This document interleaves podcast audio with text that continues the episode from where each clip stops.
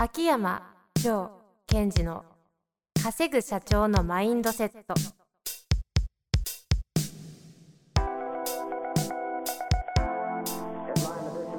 なぜ一流の経営者たちはぶつかる壁を次々と越えられるのかそこに隠されたマインドの正体ポッドキャスト「稼ぐ社長のマインドセット」は上場企業から中小企業までエグゼクティブコーチングトレーナーとして人材開発を行ってきた秋山城賢治が経営や人生で役立つマインドの本質について分かりやすく解説します。こんにちは、遠藤和樹です。秋山条件時の稼ぐ社長のマインドセット。秋山先生、よろしくお願いいたします。 はい。よろしくお願いします。もう気合入ってますね、なんか。気合ですもん。気合です。 今年はそうですね、テーマをおっしゃってましたが、はい最近はいかがでしょうか最近ね、あの、もう、映画見てきました。あ、なんか珍しい印象かもしれない。うん。あんまりこう、なんていうのかな。 映画館行かないですよね。ネットフリックスはよく見るけど、映画館そんなに行くタイプではない。何行ったのこの時期。この時期はもうあれしかないですよね。あれですね。あれです、そうです。 あれ。じゃあ、本題行きましょうか。いやいやいや、なん言わせてくださいよ。 パラサイトね。パラサイト。ああ、はいはい。韓国映画ですね。うんうん。見てないんですよね。あもうあそうなんですね世のメディア大騒ぎの。うんうんうんうん。なんだろう、まあ、まあ、見てない方もいるので、中身は言えないです確かに。けど。秋山先生、中身ばらし問題結構ありますからね。何度遠藤さんに怒られたか。はい。あの、特にキングダム。そうそう、ね見てきたんですけども、はい。まあまあ、あの、実はその、ちょっと珍しく、そう、うちはネタで申し訳ないんですけども、ええあの、長女、高校生の長女と二人見に行ったんですよ。ほうほなんかこう、同じ一つの、まあ、社会課題の映画を見ましたと。私と、まあ、高校生の女の子が、う。はい。言い方ね、娘です。娘がね、ちょっとあの、同じものを見てるのに、捉え方でどんだけ違うのかなっていうのに興味があって。おー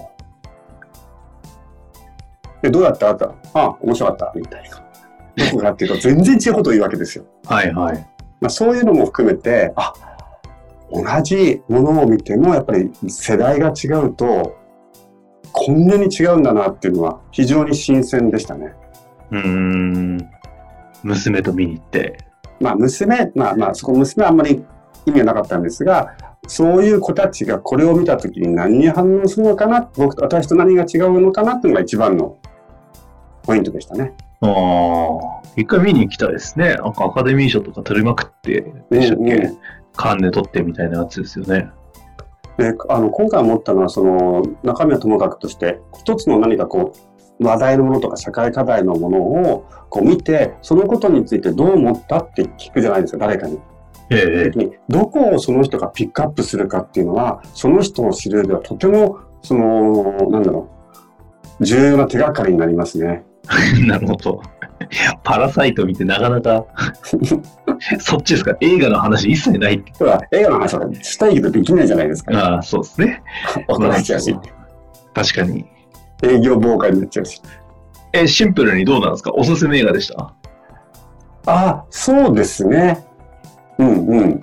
そこ即答ないの微妙ですね。いや、だから映画に何を求めるかだから、なんか娯楽とか、まあ楽しいなっていうので、あればちょっと違う。どういう方になんか、マインド的に言うとどういうマインドの方におすすめですかなんかこう、ちょっと、体の内側がこうぐちゃぐちゃして、ちょっと、うーん、うーん、なんだ、なんだこれはっていうのを感じた人。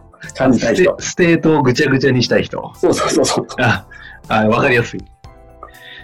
そのぐちゃぐちゃの中から、数日後とか、1ヶ月後に何が生まれてくるんだろうかみたいなのを楽しみたい人。おーなんかさなぎの進化みたいでいいじゃないですか。あ、そうです。じゃあ進化したい人。ぐちゃぐちゃになってからそう自分の観点とかを進化させたい人にはおすすめです。ありがとうございます。はい、さあ、というわけで今日のご質問に行きたいと思います。今日のご質問ですが、えーっとですね、経営者の方からご質問いただいてます。はい、成績が良くて満足している人に行動を変化させるよう促しても、えー効果がありませんうん。どのようにしたら良いでしょうか、はい。うあでん、も、ありますよね、こういうことって。まあだって成績いいですからね。うんまあ、成績がいいので、えっと、いいゆえに、もうちょっとここまでやってくれたらいいなとか、もうちょっとこう、積極的にやってくれたらいいなとか、もうちょっと上を目指してほしいなとかってありますよね。あります。あります。めっちゃあります。で、この時に、あの、質問に書いてある行動を変化させるように促したっていうじゃないですか。これ何やったんですかね、んんうん質お問ー質問ではなくて何やったんですかねと。うん、と思いますかこ行動を変化させるように促した。れは、何やったんですかねこれは、この言葉から察するとですよ、はい。内と外どっちを触ろうとしたかですよ、この人が、社長が。行動を変化させるよう促したってことは内側触ってんじゃないですかねその通りです。だそこが、まあ、非常に気持ちはわかるけど、今回はこういう方の場合は、うちは触らないことです ね。ほうほうほうほう。マインド兄さんがそう言います かマインドにいいです。ちょっと一瞬おじさんって言いそうにな って。切あありがとうごり替ざえいまました。え、そ、何の不安そ、そこは、あ、いいですね。面白いですね。す。なぜかというと、その人は能力が高いけど、その現状に満足してるってことは、まあ、現状維持マインドが働いてるということですよね。うんうんうん、だからこの人なりにその場にいたいわけですようん。はい。でなおかつ成績いいんですよ会社に貢献してるわけですよねうんうん。そしたら部が悪いじゃないですか動かす側としては本人からしても、何が文句あんのって感じですやよるやね。ることやってますよねとうん。でそこでなんとか皆さんがやろうとするのは、えっと、向上心をかきたてるようにとか君は夢とか目的とか目標はないのかとかありがち。やるやる。でもぜ絶対やったことある。彼は怪我したことあ る。逆に言うと現状維持をするっていうアウトカムのために一生懸命成績伸ばしてるかもしれませんよ。おお。ほうほう。アウトカムのそうそうそうそう。だから違いですね。そう僕は現状維持をするためにやるやるべきことをやってるんだと。とか現状維持をしたいためにやるべきことをやったのにもっと上に行けもっと上に行けって言われるとしまいには夢を持ち出される。最低ですね。どういうことみたいなじゃあ僕頑張んなかったからよかったじゃないかってなっちゃう。ああ。え、でもですよ。うん、上目指してほしいじゃないですか。え上や上、この質問の方の立場にしたら、いや、お前さ優秀なんだし、もっとやってくれよって思う気持ちはわかる。その時の上って何の上ですかねマインドが上、視座が上かっていうところが、あの、私たちは考えなくちゃいけなくて。両方。全部。まあ、本当にそういう方のあの気持ちはわかるんだけど、そこをぐっとこらえて、その視座を上げるっていうことじゃなくて、こういう場合は、やっぱり、あの、会社の発展を考えていった場合ですよ。人材育成じゃなくて、側を触っていくってことなんです。うん、中じゃなく。具体的には側っていうとどどういったファクターですかあの私マネージメントリーダーシップで分けるんであるじゃないですかよくそのマネージメントの方なんですが、オーダーを変えればいいですうんうんオーダーをその人間的に成長とか、えっと、高い資材でとか将来噛むでっていう気持ちは分かるけども一旦はそこはグッと抑えて会社の発展ということを見た場合優秀なので彼に対するオーダーの量とか質というものををこう緩やかに上げていくうんうんうん中は触んないで。で、こういう方って割とそのオーダーに対してきっちりやろうという気持ちは高いはずなんですよ。その自分のマインドを上げないようにするために。はいはいはだから、えーあ、お疲れ様、今回もこれ達成、お疲れ様でしたと。じゃあ、来期の目標なんだけども、来期の目標は、えーこういうふうな、ここを、えーぜひ取るようにしてくださいねっていうふうに、なんか触りたい気持ちを抑えつつ、側をニュートラルに伝えていく。いうん、うん。オーダーを変える。これ、要は、その、なんていうんですか、少し難しいプロジェクトを任せるとか、それもでもいいし、オーダーを変える。はい、変えるとか、えーっと、そうですね、えっと、成績を一人で作った、叩き出してるとするならば、じゃあ今年は何々君、何々君、このメンバーをうまく活用して、前年と同じ数字を作ってくれっていう、もう単なるオーダーにしていく。うん。この方の中を触らない。外側を触るがポイントだと。はい。でうんえっと、それでですよ、やって、でも、じゃあ彼がもしに、そんなね、あの、頑張ってる、全く高いオーナーなんですかと言われれば、やっぱり、あの、君のこう今までのキャリアとか、これからのことを考えると、これぐらいは会社としてやってほしい。ここも冷静に伝えていくわけです。うん、うん。もしかするとね、うまくいけば、彼はその自分よりまた違うオーダーとか、質の違うオーダー、質の高いオーダーをもらうことによって、ゴールの高いオーダーかな、質というよりも。なんか、一回やる気が湧いちゃうかもしれない。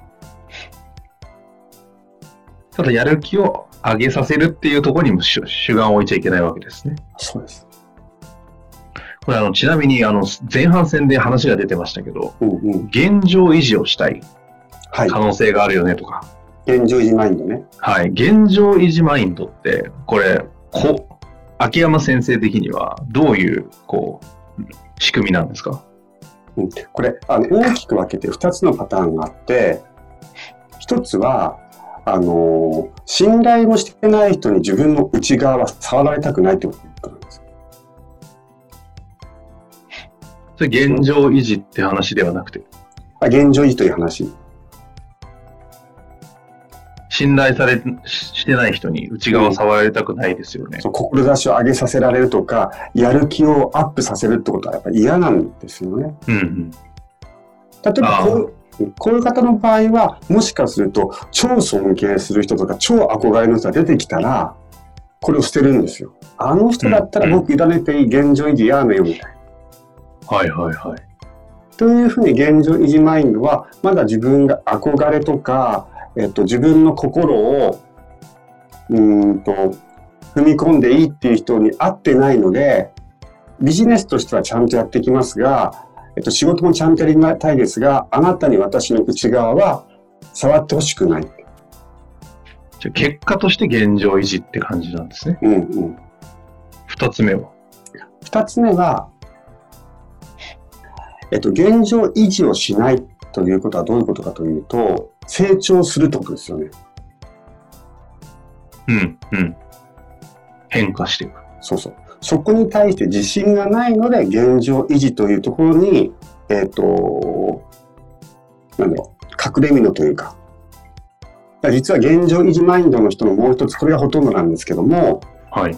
自分に自信がないので、現状維持っていうのが僕が好きなんだってことを思い込むことによって、えっと、チャレンジしないとか、自分がダメなところを露呈しないようにしているっていう人が多くですね。自己防衛本能的に近いんですその通りです、その通りです。だということは、本当は奥の奥の奥の奥のそこにある願望としては、現状維持じゃないんですよ。うんうんうん。実力を発揮したいとか。チャレンジしたいとか、頑張ってみたいとか。でも、頑張ってみたところで自分は失敗するとか、えっ、と、ダメ出しされる。だったら、あの、僕、現状維持が好きなんですっていうふうに言い換えちゃう。そしてそれをあ長年ずっと思ってると、僕は現状維持が好きなんですっていうふうに、えっと、そこも自分の無意識で操作さえできちゃうんですね。あ、なるほど。じゃあ、ある種、この質問者の方からしたらフェイクですね。フェイク、フェイク。まずどっちかと。前者だったらちょっと辛いとこありますけどね。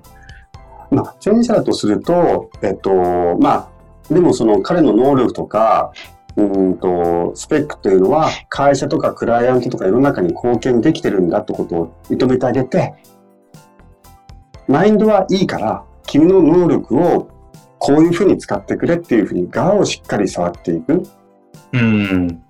後者の場合はすごい抽象度高くていいんですけど、うんうん対処法としてはどういくんですかあの、緩やかでいいんですが、まあ、非常にコテコテの答えですけども、自信をつけさせてあげるということですよ。ああ。あと、安心。はい、はい。不安なんですね、この方は。そうそうそうそう。不安だし、本当は頑張りたい。だけども、ダメ、みたいうん。な。だから、その、自信の前に重要なことは安心ですね。じゃあ、後者であれば、うん。じ自信とか安心を、まずうん緩やかですけど与えてあげて。緩やかがいいんですよ。で、それを強引にね、うわお前すげえな、できんなって言うと、あ僕現状維持したいのに、僕のことを引き上げようとしてるこの人はって、かたくなになるんですよ。うん。よくある映像ですね。なので、緩やかに、さりげなく、何気なく、おなんかやるね、とか。おこれうまいね。みたいな感じ。なるほど。というわけでね、今回、成績が良くてして、良くて満足している人にどうアプローチするかと。だからそういったことの特性が実はこう裏側に、こうパターンとして2つぐらいあるみたいなのを見えて、はい。アプローチ全然違うんで、ちょっとここは観察大事なとこそうなので、ぜひね、皆さんも近くにそういう方いたら、あと自分自身がそうだったら、ちょっと観そう察ですねしていただきたいですね。はい。というわけで、秋山先生、ありがとうございました。ありがとうございました。本日の番組はいかがでしたか番組では秋山城賢治への質問を受け付けております。ウェブ検索で秋山城と入力し、検索結果に出てくるオフィシャルウェブサイトにアクセス。その中のポッドキャストのバナーから質問フォームにご入力ください。また、オフィシャルウェブサイトでは無料メルマガも配信中です。ぜひ遊びに来てくださいね。